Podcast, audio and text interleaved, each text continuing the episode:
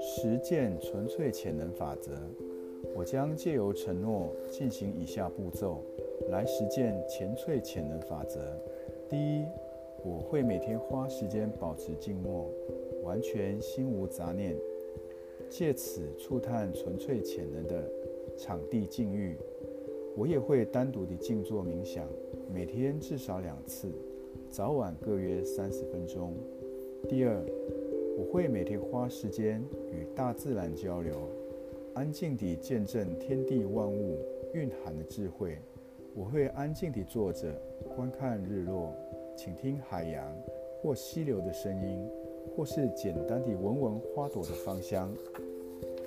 在静默的狂喜中，既有与大自然的交流，享受岁月的生命脉动，